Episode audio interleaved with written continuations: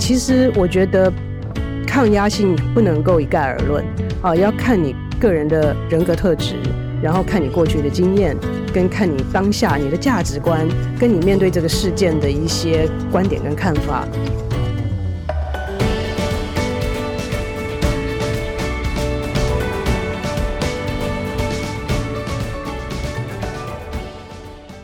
大家好，我是请听哈佛管理学的主持人杨玛丽 Mary，欢迎来到本周的哈佛人物面对面单元。那这一周呢，是我们经过了漫长的十天了，就史上最长年假哈，春农历春节之后第一周上班哈，所以我们假设了，我们制作团队假设各位都很焦虑，压力很大哈，很不想回来上班哈，然后因为一月又少了十天嘛，二月又只有二十八天，然后二二八又要放四天长假，所以我现在我们的。团团队假设大家压力很大，要回来面对工作啊，面对生活压力很大，所以我们这一周的主题呢，前四天呢已经分享好几篇《哈佛商业评论》的文章，就是如何管理我们的压力跟焦虑哈。所以经过了呃这四天的酝酿之后，我相信各位现在都管理的还不错了哈。不过我们今天在邀请到我们人物面对面呢，是一位专家中的专家啊，来跟我们啊聊一聊怎么管理我们的压力，或者是压力到底是个什么东西哈？为什么会让我们感觉沉重哈？那今天来到我们节目现场的是陈永仪陈博士哈。那我先请陈博士跟听众打个招呼，我再来介绍一下陈博士简单的背景。好的，主持人你好，各位听众朋友大家好。我很开心今天能够来到节目当中。就到 Monday 哈帕的工商时间，哈佛商学院成功人士必经的五百堂个案修炼，现在台湾就能体验。决策者每天数十到数百资讯不足的决定，HBR 为此导入台湾企业情境沉浸式的个案，提高您的决策胜率。五十个以上跨产业领导者齐聚，强化您的决策思维。第八期领导者学程席位倒数中，早鸟还享七五折优惠哦！现在就到说明栏点击报名，成为成功领导者的一员。我们现在先来听听明昌国际董事长，也是领导者学程元老级的学长关怎么说。个案学习，我觉得很棒的是用台湾的个案来训练我们的很多思维，在这某些程度，我们不会有太过天马行空的想法。那呃，所以我觉得个案很落地。那陈博士呢？是啊，现在是国立中央大学认知神经科学研究所的副教授，也是气管系的专任副教授哈。所以呢，他的节目呢，常常会出现我很崇拜的 洪兰洪老师哈。前几天我听你的节目，有洪兰洪老师啊。那陈博士呢，也算是我的同行哦。还曾经有个广播节目，现在有一个 podcast 节目，但是我都会念乱了哈。一个叫做心理学不学，一个叫心理不用学哈。那心理学不学已经没有了。没有了，先讲哦。那心理不用学呢，是在呃 p o c k e t 上上架哈，所以我就是在上面听到你访问洪乃洪老师，那也看到你们互动这么热络，才发现他常常上你的节目哈，所以很不容易啊。因为洪老师都大家很尊敬的对象。是那请陈博士自我介绍好了，不然你的资历好多，你现在自我介绍哈 啊。其实我觉得资历多呃也没有啦。其实呃刚刚介绍，我觉得那个认知神经科学研究所好像好长好长，每次人家讲都换不过。气来是是，那我也是在呃过去这一年二零二二年的九月才又正式的回到了中央大学，呃，不然之前呢，也就是在呃业界做这个嗯 C suite 的呃人才的评估跟这个猎头吧，协助猎头的人去做人才评估这样子。是是，那老师呢是在美国呢拿到了这个心理学的博士啊。是，那比较特别的一段经历是我们跟同事在看说，哇，你曾经在西点军校。担任过教授，哎哈，是是是，这个是台湾啊，两百年来，什么西点军校有多久了？差不多两百年来第一位台湾人在西点军校任教，哎，这个背景很特别，这也是机缘巧合。嗯，因为那个时候，呃，我博士论文做的就是创伤跟压力。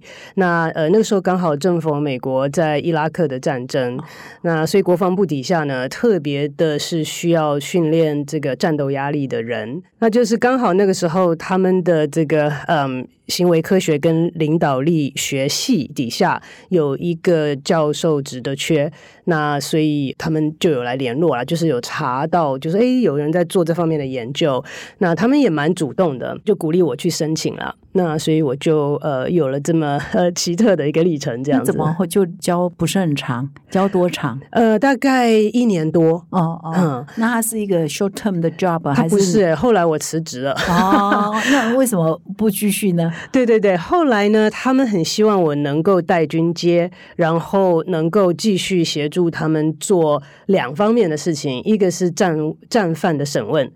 那好特别啊！对，那那个一定。现在这种年代还有战犯哦，而且美国呃不只是战犯，他们对于战犯用刑是众所皆知的，所以所谓的用刑心理方面的层面是非常重要。那所以呃这个是呃一定要带关节，然后有可能要去伊拉克。所以带关节一说你就入伍了，变美国军人了。对对哇，好酷哎！对，那时候不要？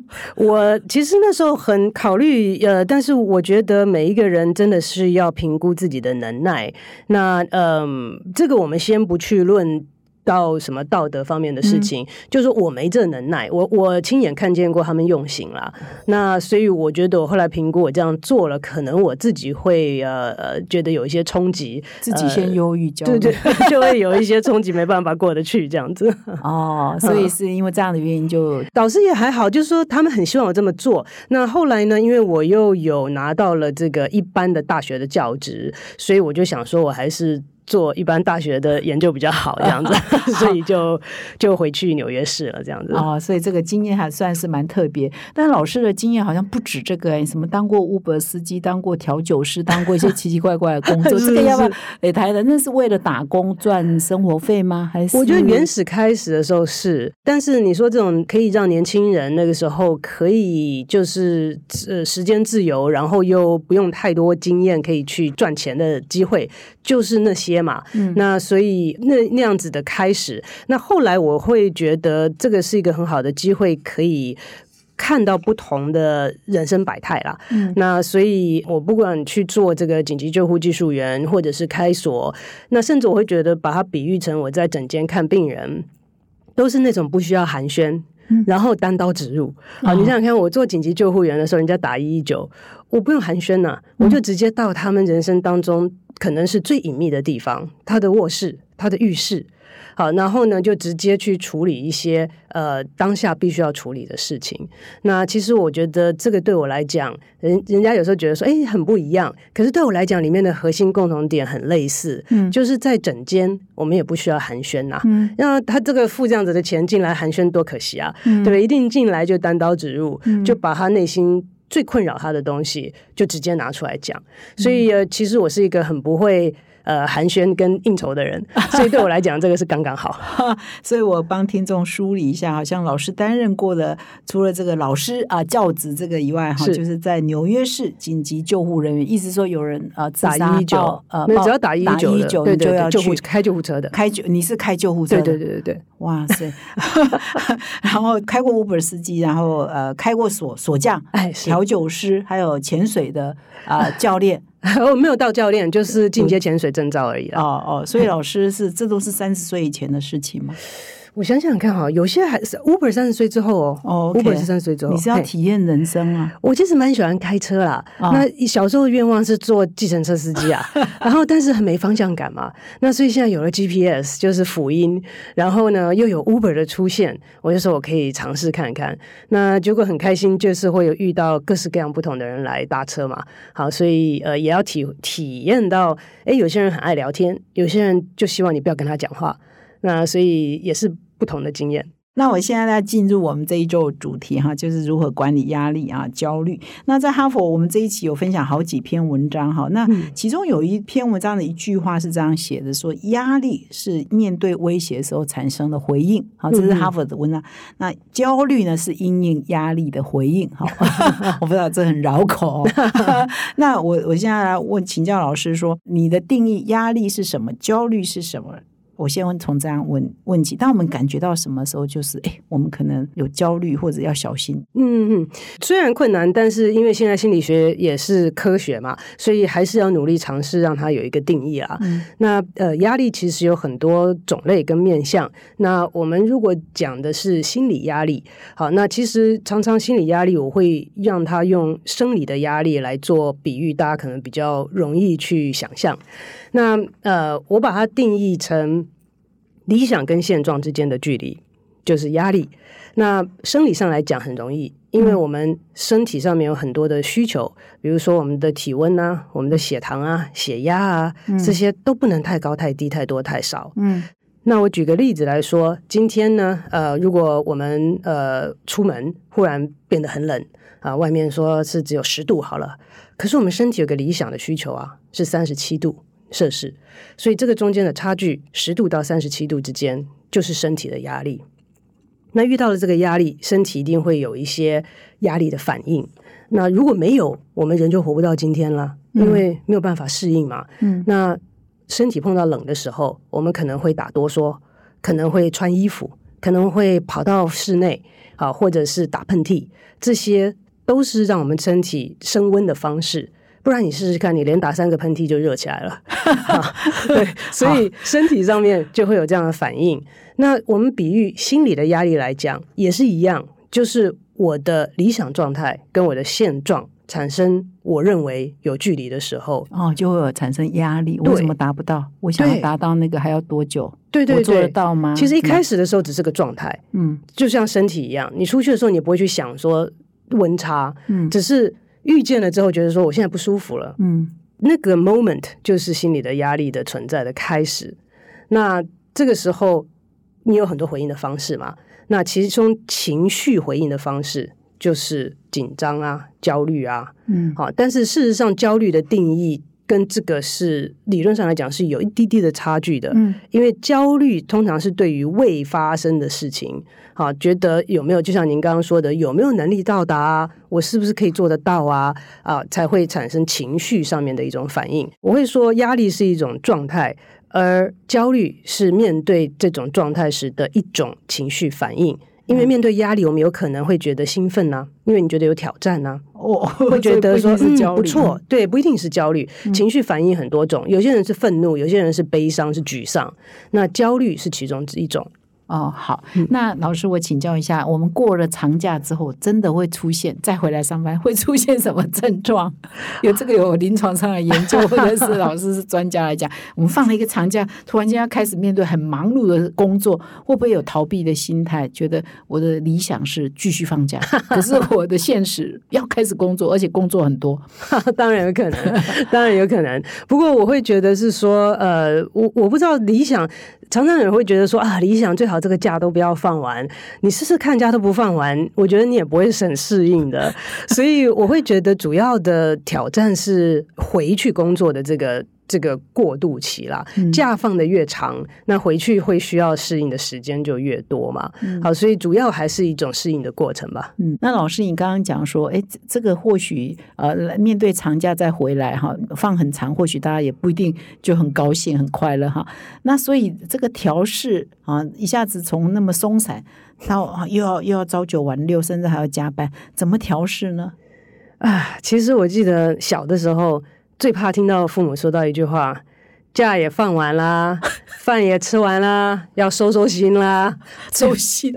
”Come on，又来了，就最怕听到这句话。那其实我觉得，现在当成年人之后，好像也不需要外面提醒，都是自己内心的一个声音啊。要回去上班了，嗯，好，那其实我觉得这个时候呢，呃，就给自己一些空间，好，就像呃主持人刚刚提到说，可能你们最近所提到的几篇文章，其实里面都有一些共同点，就是 awareness，对不对？你知道了你现在在这个状态，先不要急着去改变它，先了解你现在就在这个状态之下，你的身心自然而然的就会去 follow 现实生活当中所需要的节奏。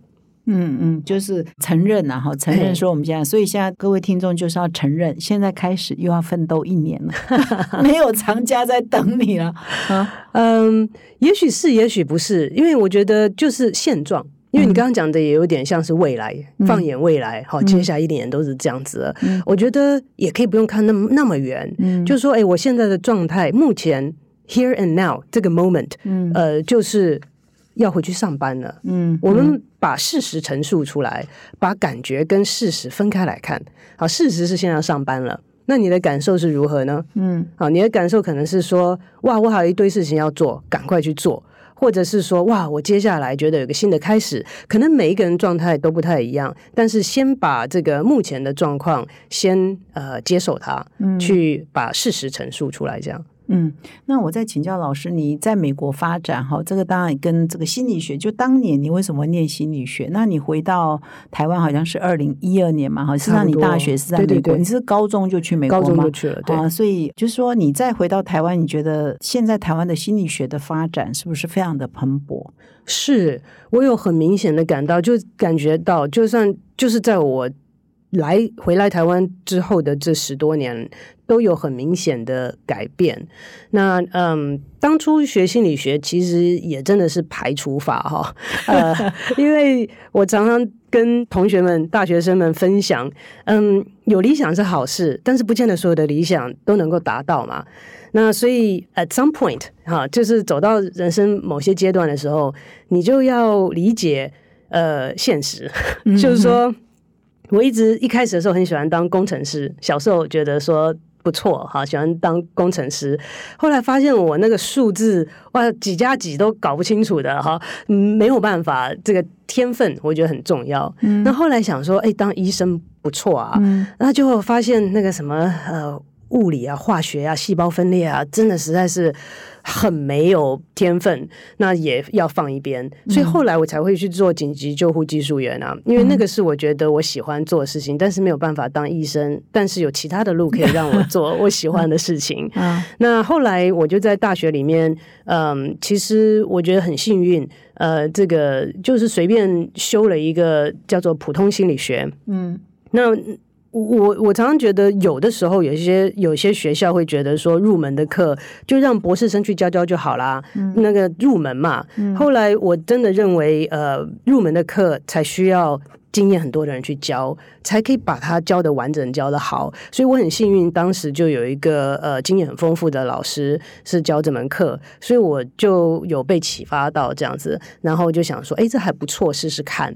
那所以就从大学开始就主修心理学，然后辅修气管这样子。那那个时候已经在哥伦比亚大学吗？哦，没有，那时候我是在呃 UCLA，在呃加州大学洛杉矶分校。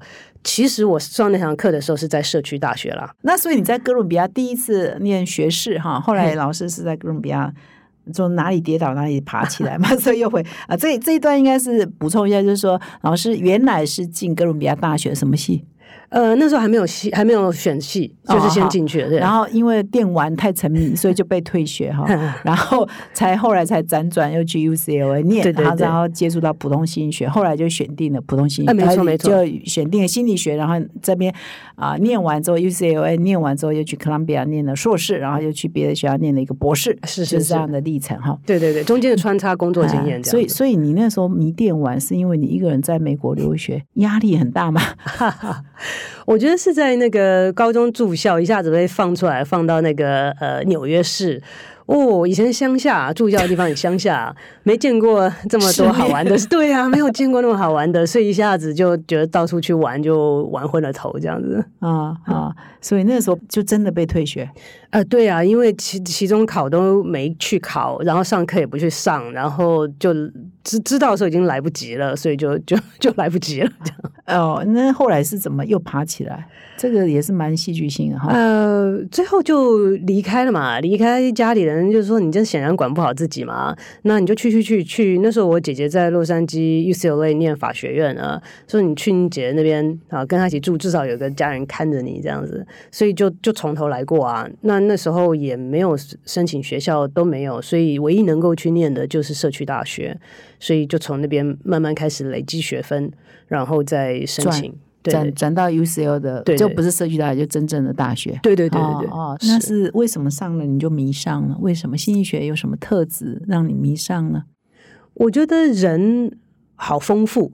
就是说，怎么会有这么多不一样的人？然后呢，从那些课程当中，我觉得说，为什么哦，有这么多的一些呃，这个原理可以让我们解释人的行为？可是有了原理之后，又不能解释所有人的行为。呃，所以我就觉得它里面好像走迷宫一样的。好，那不会有标准答案，但是呢，可能可以在研究当中找寻到一些。属于人性的原则这样子，嗯所以就相辅相成，觉得里面呃很好玩，玩不完这样子，嗯，到目前为止还是这样觉得。还是这样觉得，对。哦，所以后来老师的领域，如果说心理学是 focus 在他哪一些构面？呃，这个心理学里面呢，我一开始原来呃想要走的是呃组织心理学，那后来有在工作嘛，嗯。那呃后来再回到学校的时候呢，就健康心理学，那其实就是呃压力开始有研究的时候，嗯嗯当然不是说我开始，是那个时候那个领域才在开始呃这个 take off 的时候，呃有有参与到。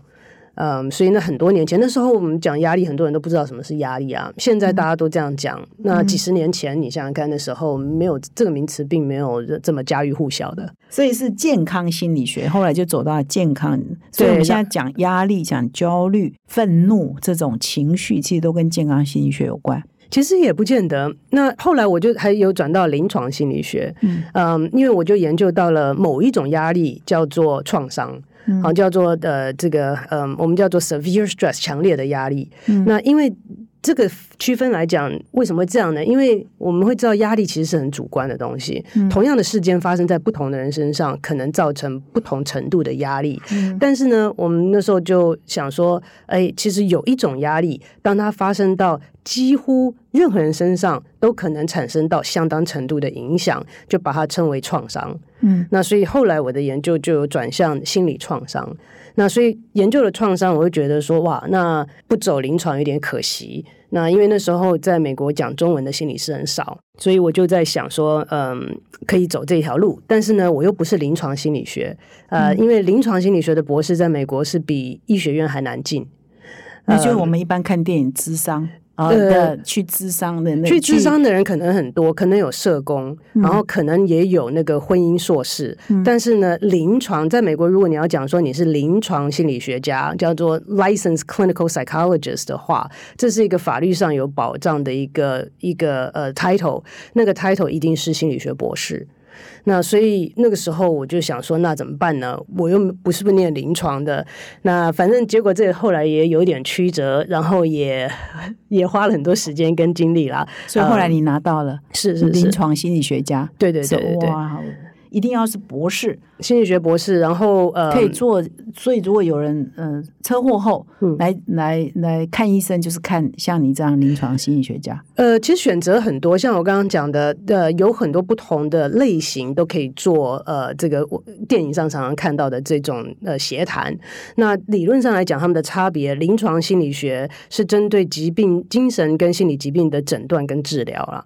那如果不是的话，那就可能属于智商啦、婚姻啦、协谈啊这些。那现在都混在一起了。所以我们大众也搞混。所以这个是在医院里头服务吗？呃，没有哎、我们都可以有自己的诊所。啊，自己可以医院里面也可以有。台湾现在，台湾现在据我所知，呃，一次可以到呃三千块都不会觉得很压抑哦。哦，对啊，这个不一定是属于临床心理学家，对啊，对啊，对啊，就可以做智商的。所以我一直有一个理想，就会觉得真的是希望，哎，我跟我的同事，我们希望就是说，嗯，你也不能逼人家说都一定要收保险，但是希望至少每一个人能够收一些保险，这样，要不然的话，现在在台湾的现状是有健保啊，可是排不到啊，嗯，那真正有一点能耐的，都不要收保险了。嗯那我觉得，如果我们真的认为这是一个大家都可以利用到的资源，那实在是应该让这个嗯参与的这个人当中，希望能够能够收保险呐、是哦是，但愿如此。哦哦所以这个要 severe 哈，就是很严重的哈，这种压力或创伤，就一般我们的定义就是说，比如离婚呐、或者是重大车祸，或者是死里逃生过的，或者是什么？您就是讲没错这种的，最最后一种，其实创伤最原始的定义来自于生死之间，就是说 near death experience，、就是说呃差点就嗯差点九死一生对对对，差点这个。车祸啊没死，然后这哎这种人可能对，但是但是后来就演变得越来越宽松，就会变成说哦，如果我目睹了，嗯哦呃也算，然后到最后变成说哦，我的人核心价值被被剥夺了，哦哦被侵犯了。也算，嗯 所以就后来就比较广，但是它原始是说真的就是生死之间的一个经历。嗯，所以老师，你刚刚有说明了为什么去念这排除法，工程师 当不了，医生当不了，是是是现在也算医生，也是一种临床心理学，也算一种另类的医师哈。那回台湾之后，为什么这个你会发现台湾的社会在心理学这一块需求是很高呢？是台湾社会病了，还是大家比较健康来看待这件事情，还是怎么样？哇，这个也只能就是我个人的经验跟跟看法，可能真的是非常狭隘啦。就是我碰到或者我自己想的，嗯，我觉得一开始的时候，那时候我去念心理学的时候，家里的人都说。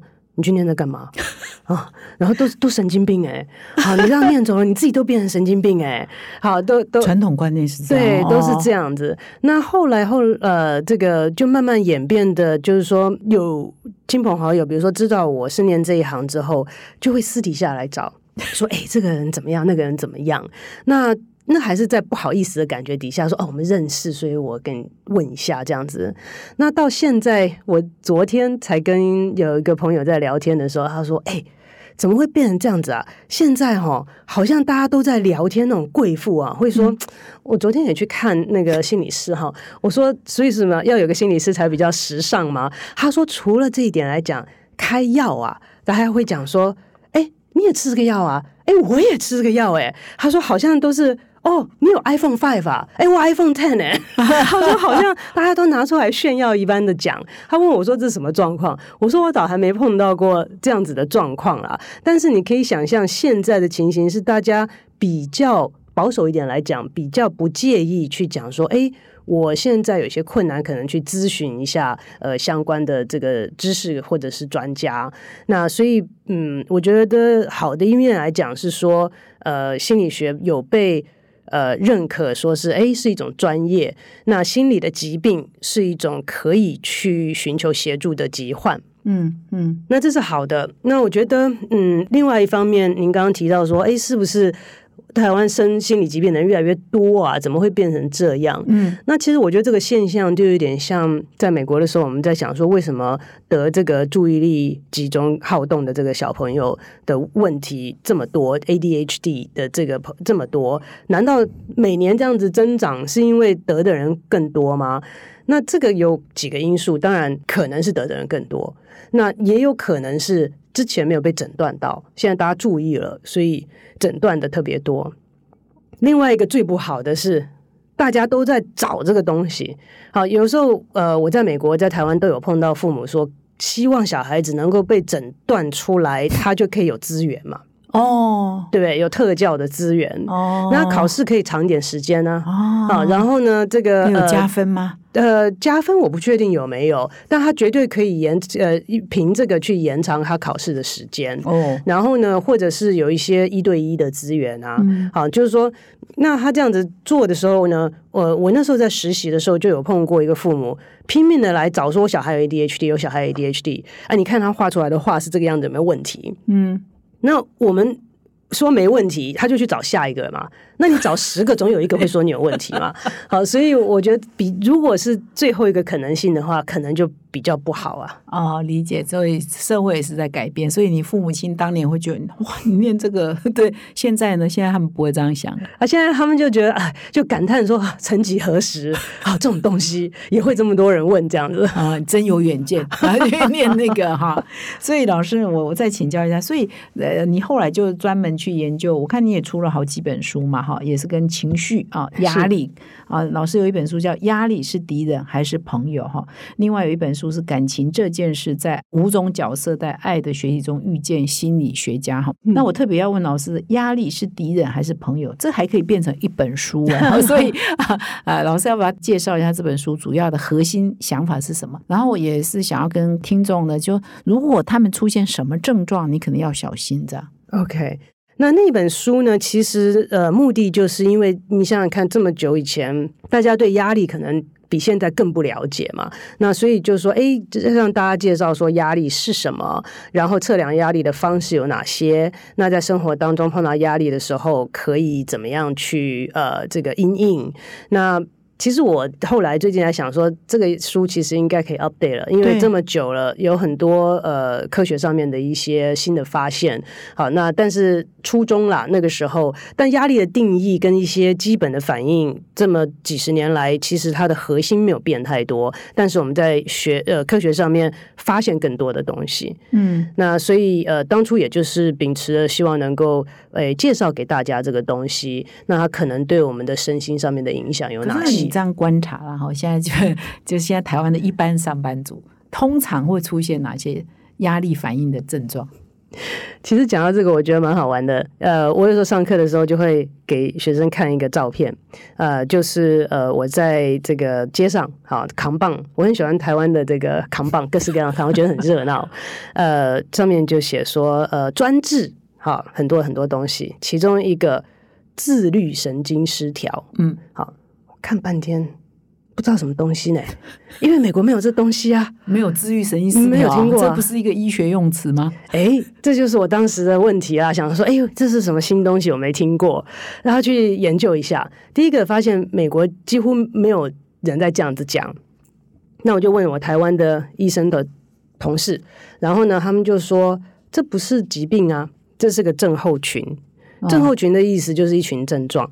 嗯，好，那所以它不是像高血压、心脏病一样，不是一个病，没有药吃，不需要吃药，也不它可以吃药。你想想看，一群症状怎么治？根据症状治嘛。嗯头痛止痛药，嗯睡不着觉安眠药，紧绷肌肉放松药，嗯呃，肠胃不好吃肠胃药，那个都属于治愈神经失调。开一堆药出来，OK，那应该有用嘛？你针对症状也是有用的，但是呢，嗯，在压力的这个课题底下呢，我们刚刚提到的压力反应是自律神经底下控制的。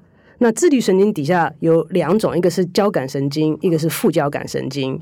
那交感神经跟副交感神经就有一点像油门刹车这样子。你碰到压力事件的时候，你就紧张起来嘛，一紧张起来，心跳、血压都会上升啊，然后肌肉紧绷啊，瞳孔放大啊，我们的这个肝会释放脂肪出来啊，好，然后这个很多神经传导物质啊、荷尔蒙啊，全部都出来备战了嘛。对不对？所以我这个时候要要面对的，像像古时候要面对熊啊、狮子来的时候，我现在要赶快准备好。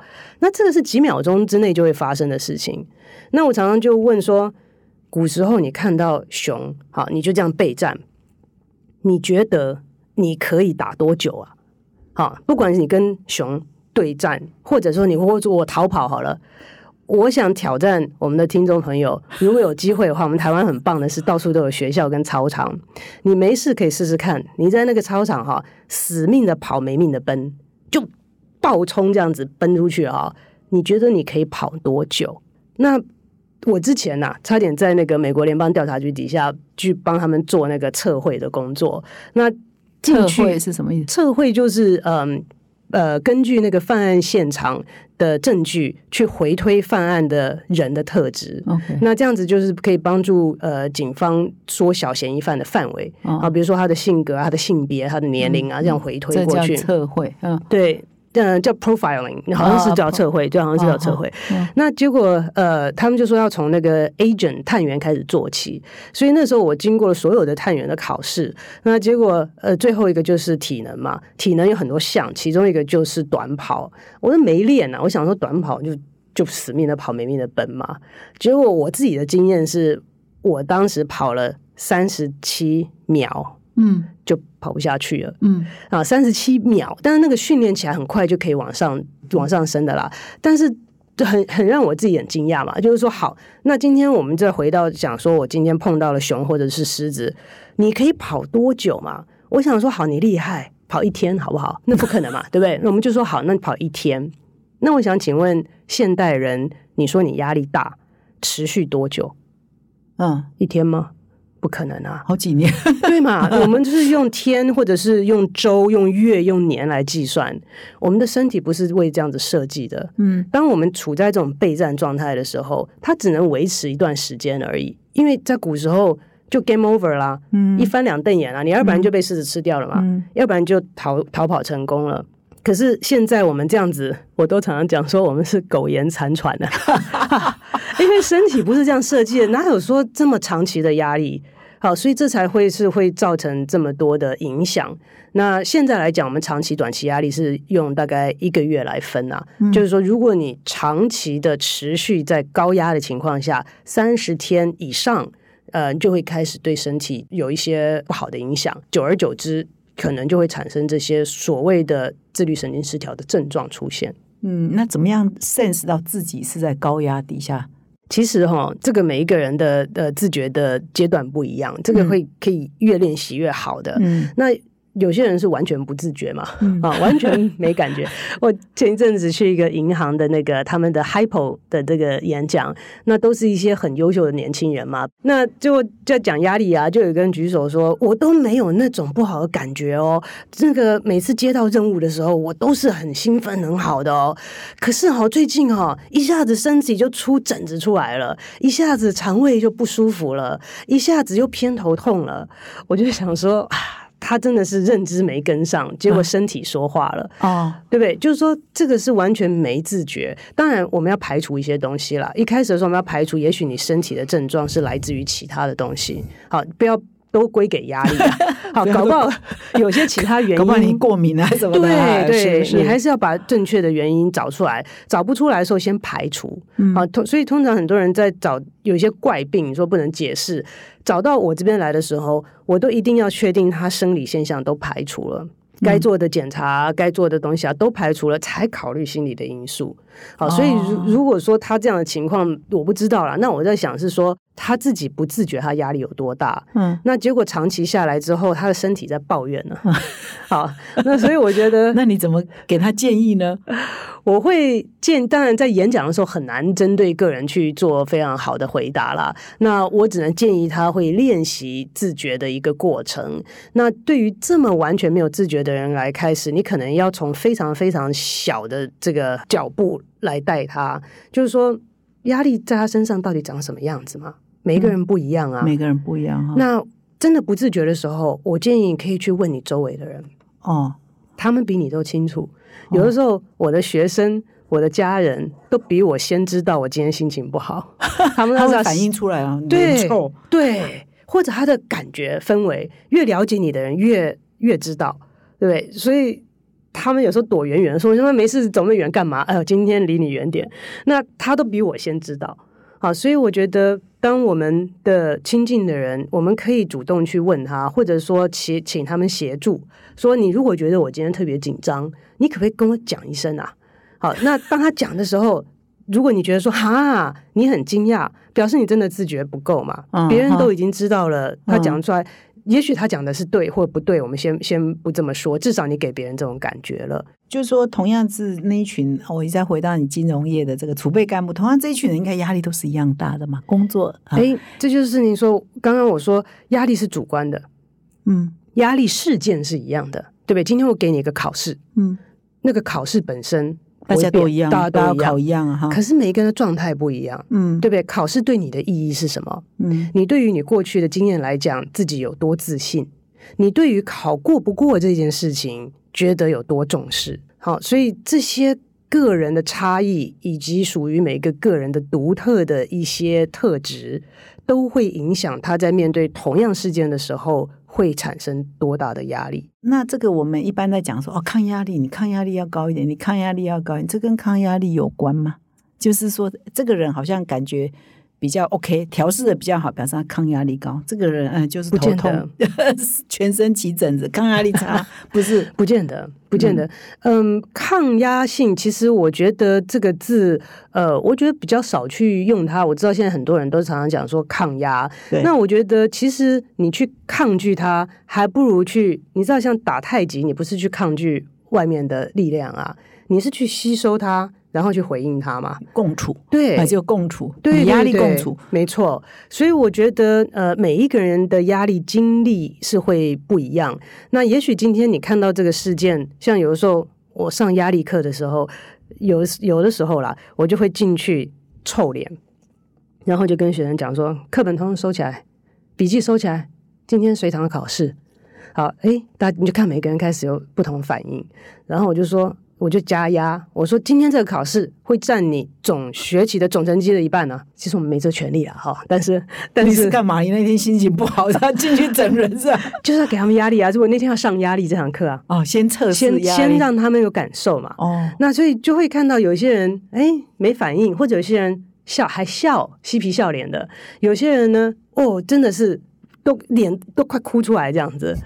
你想说一样的事件，为什么会有这么多不同的反应？好，因为每个人状态不一样，所以其实我觉得抗压性不能够一概而论啊，要看你个人的人格特质，然后看你过去的经验。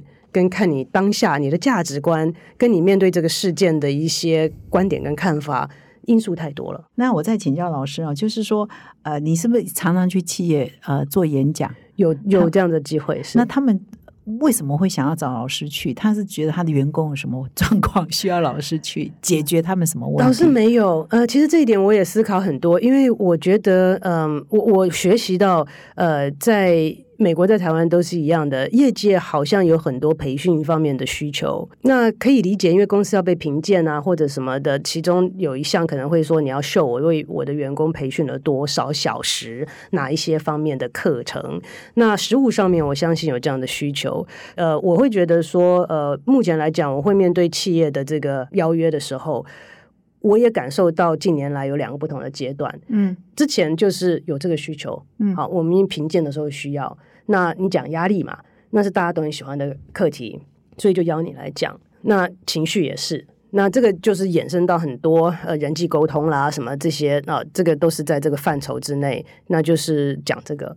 那现在近一两年来比较多的是，他们真的好像比较有想要深刻的为员工做些什么，嗯，所以就会要求说，可不可以有半天一天的工作坊。哇，那然后呢，就是实际的操作演练。那甚至有些是比较主管阶级的，那就是只是高阶的主管来。那那个就是希望可以达到不只是一次演讲所达到的效果。所以我有看到企业界，在我个人有限的经验当中，看到有这样子的一个转换。那比如说以高阶来讲，去帮帮他们开半天也好，一天也好的 workshop，可以举个例吗？做哪些事情呢？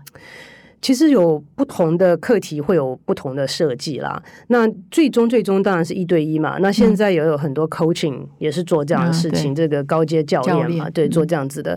那我们做的呢，高阶可能没有办法做到很多。像前一阵子，我觉得有点贪心，因为我觉得有挑战，所以我接下来一个公司，它的它很大，它的高阶主管就一百人。嗯。那我就想说，一百人怎么办呢？对不对？你要怎么做才能做到这个呃这样子的程度？所以我们就呃一定得分组了。那分组的时候呢，呃，就有机会，就是人数的一定要控制。你可以演讲是其中的一部分，把概念讲一讲。那但是呢，最重要是实际的操练。那你对他们演讲什么呢？呃，看他的那天的主题是什么，比如说有的时候是领导力啊。啊、那其实领导力很很重要，但是常常被误解。那所以很多人被推上那个位置，他没想当领导，对不对？领导力为什么是心理学家来教？你忘了我们在那个西点军校的是呃行为科学与领导力学，啊所以领导力学里面全部是心理学家。因为你要做个好的领导，你不理解自己，不理解别人怎么做。哦，所以好的领导从从了解自己的心理跟了解别人的心理开始。是啊，哇，但是很多人会认为，那我也通常也也是提倡一个，要做一个好的领导，你的专业基本功是必要条件。你一定证明了你做的很好嘛，才有人提你去做领导嘛。所以这是必要的，但是 not sufficient。嗯所以我们所谓的 necessary but not sufficient，嗯呃，是必要的，但是却是不够的不。够，所以要领呃要有心理学的训练。是是是，都要从自觉开始，因为我们说至少目前为止，你领导的不是机器嘛，你领导的是人。你以前可能不 care，我把我工作做好就好了。嗯可是现在打自内心在不在意是一回事，但是你必须要去影响别人嘛。领导力是影响力的一种，那你现在必须要去影响别人的时候，你不想做这件事，你不能做这件事的情况之下，有没有技能可以帮助你？那所以有些人很是天生的啊，但是呢，后天有一些技能是我们可以学习的。因为我们听众很多都是企业界的，所以啊，可不可以给一个简短的扼要的说明？说，哎，你如果你现在是领导人，你可能他们从来没看过心理学，我猜了哈，嗯他们就专业很强就被 promote，所以应该要了解自己去自修什么样的。如果没有请老师去上课的情况下，他应该要自修一些什么心理学，对他会有帮助，做领导有帮助。当你做了领导之后，我觉得你相当程度要花一些时间先认识自己。那你随便去查领导风格，好，领导风格可以从五种到七种到十二种到二十种都有，你不需要这么复杂，这是很基本的，你也不用去做这个呃心理测验。这是什么？是你影响人的方式。那今天我想吃牛肉面，你想吃蒙古烤肉，我不在意的话就算了嘛。但是我今天很想，或者是说今天公司来讲很重要，对不对？可是他就是偏不买单啊，他不想啊。那你要怎么样让他去做他本来不想做，但是你要他做的事？那每一个人都有一些 style，对不对？嗯他的风格。嗯有些人说我老板嘞，我叫你做你就做啊，不要做你走路好了，这是一种。你饿肚子，对啊，这很简单嘛，对不对？那 OK 啊，我们是这个权威式的领导，或者你可以说，我跟你讲，如果你这样子做，最终对你对我都好。好，我跟你分析，我讲给你听。好，哎，这个是理性分析，好，像来说服对方。有些人就会说，团队精神啊。对不对？我们但你是团队的一份子啊，好，就用团队的方式去说服大家。所以其实你会发现，这种风格不会变来变去，这跟你的人格特质很有关系。嗯那你在了解自己的过程之后，你就可以善用你的一些符合你人格特质的技巧，那就不会卡卡的，也不会觉得很难受。所以我会认为说，从理解自己，但是不是说很多人会觉得说，哦，理解自己哦，这个好麻烦哦，又要去什么静。的静坐正念，啊，没有，很实际的可以了解一些自己特质跟善用的方式。所以再回到你刚刚说筹备一个一百人的高阶主管，所以先决定演讲要讲领导力与心理学。对对对，有的时候我们会讲韧性跟领导，因为领导力就是很大啦。嗯那有的时候会讲到是呃碰到逆境的时候，领这个领导力的展现，就是说会更小一点。好，会把它抓得更小一点，然后针对这个呢，可能演讲完了之后，要他们去体验啊。像我们最近在设计一个课程，就是多元共融。好，多元共融，大家现在现在这个呃永续不是都在讲这个吗？可是你有没有想过，为什么要讲多元共融？如果这是一个很自然的事情，为什么我们要逼大家教大家？多元共融很不自然啊！以心理学的角度来讲，那其实多元共融，你想想看，如果每个人都跟我一样，多好！我一个眼神你就知道我要干嘛了，对我都不用讲，你就知道我在想什么，因为我们都相似度太高了。那为什么要去提倡这个东西？那所以我就会在演讲的时候讲，讲了之后，让他们分小组的时候能够体验多元共融，让你产生不舒服的感觉，然后再教你技巧，然后再再经过体验去感受。哎，我经过这个技巧之后。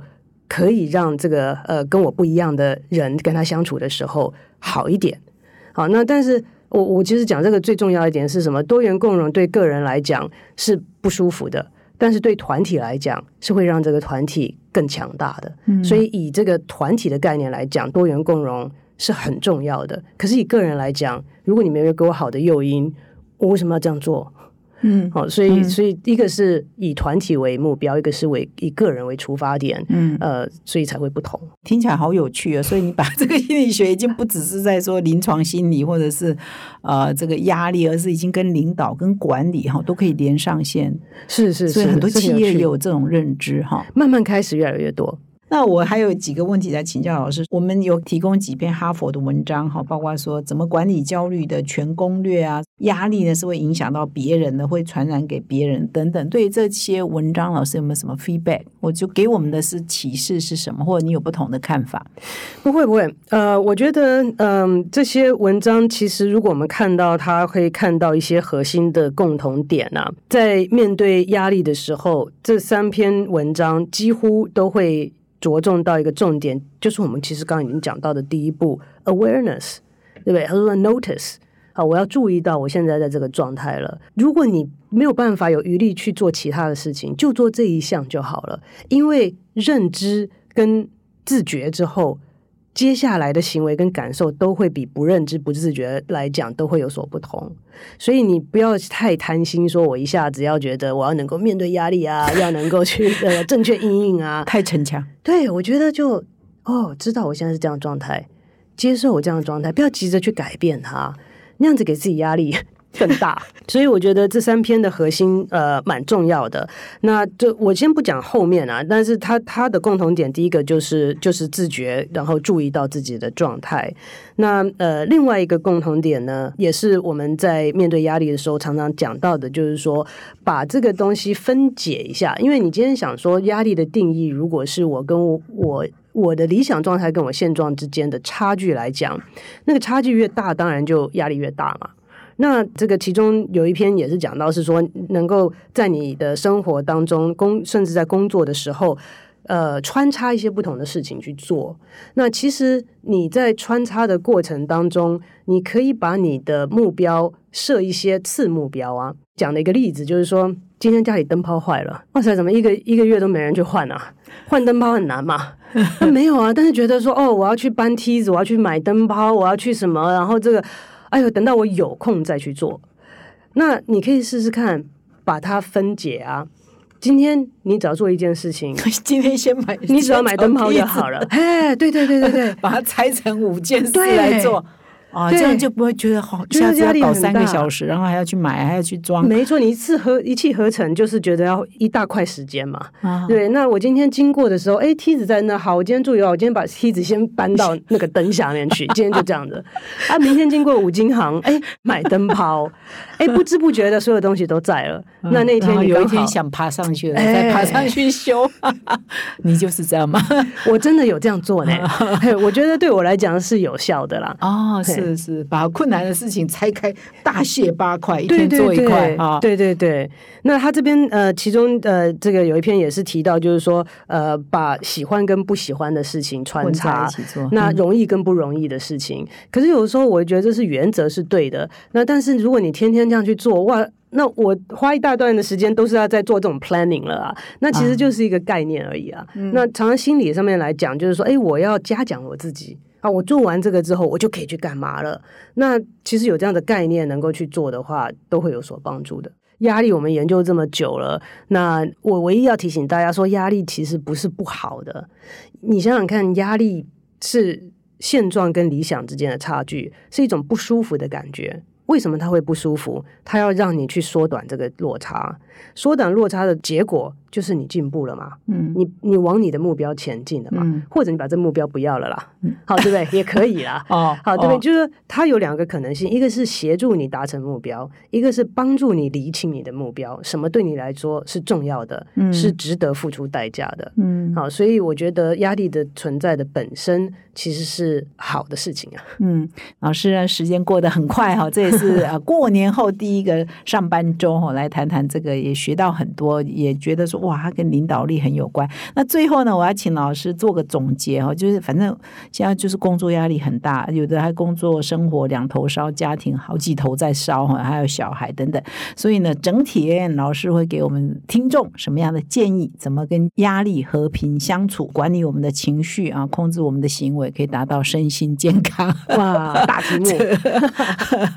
嗯，其实我会觉得，我一直提醒我自己，也希望跟大家共勉的地方是。压力其实是我们动力的来源。今天，如果我们说压力的定义，心理压力的定义是现状跟理想的差距，那如果你要达到压力很小，甚至没有压力的状态的话，就是你无所求啊。对不对真的是。我现在就已经达到我最理想的状态了。现在不管我的财富怎样，我身体怎样，我几岁什么，我就是满意。哎，满意所以这。个对，那 无所求，对就就没有压力，就没有压力了。那所以我觉得，我当然没有说什么好或不好，就是不同的状态。那我个人就会觉得说，当我还觉得有些东西是值得我努力，是我想要获得的，那是一种动力的来源。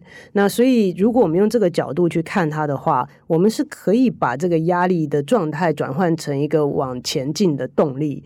那重点是长期压力对我们是不好的，所以呢，就是提醒第一个 awareness，我们自觉自己有压力了；第二个，我们要自己要知道你做什么事情是可以放松的。节目呢，真的是时光哈 也过得很快，跟放假一样快哈。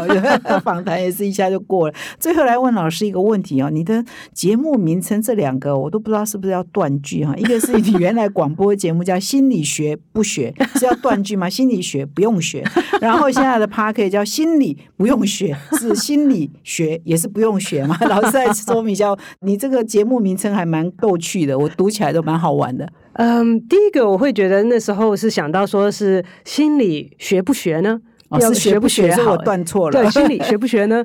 那嗯，但是现在的 podcast 呢，我觉得演演变到现在，会觉得是说，呃，心理应该就是一个我们日常生活的状态。那呃，我们每一个人都会有的经历。那事实上应该不用学吧？啊，你念了那么久，在大学博硕士、博士，还去考了临床心理学，结果答案是不用不用学。学吧？所以这是这是我的一个听你的节目就好了，就对，所以我这个也是我呃，就是去年来的一个尝试啦。那嗯、所以还都在摸索当中。那如果各位听众朋友有兴趣的话，呃，可以在 Podcast 平台上搜寻“心理”。不用学，那呃，这个就是跟大家会分享日常生活当中，或者是有一些呃新的研究，呃，跟心理学相关的东西。嗯，好，谢谢老师哈。所以福音呢，老师读了那么久，就发现都不用学。好，所以呢，我觉得现在心理学的 podcast 哦非常受欢迎，所以排行榜都很前面哈。所以显然这个大家都很。很需要学了，不是不用学，只是老师客气了哈，就用大家都很轻松的方式，至少不用去学校念硕士、念博士哈。我们跟着老师听啊，就可以学到一些我们很实用的心理学的常识，而且跟我们呃面对日常的生活、工作还是在领导呢，都非常有帮助哈。所以呢，最后呢，还是要谢谢老师呢来到我们的这个节目现场。最后有没有什么结语要补充？没有没有，就是非常谢谢给我这样子的机会跟大家分享。好，谢谢老师，那也谢谢各位听众的收听。希望听完这一集呢，你们从今天开始，压力都是朋友，不再是敌人。祝大家新春愉快！最后的这个拜个晚年啊，也祝大家呢慢慢渐入佳境哈。你这个礼拜 slow 一点没有关系，渐入佳境哈。二零二三年会更好。感谢各位的收听，也谢谢老师，谢谢。谢谢。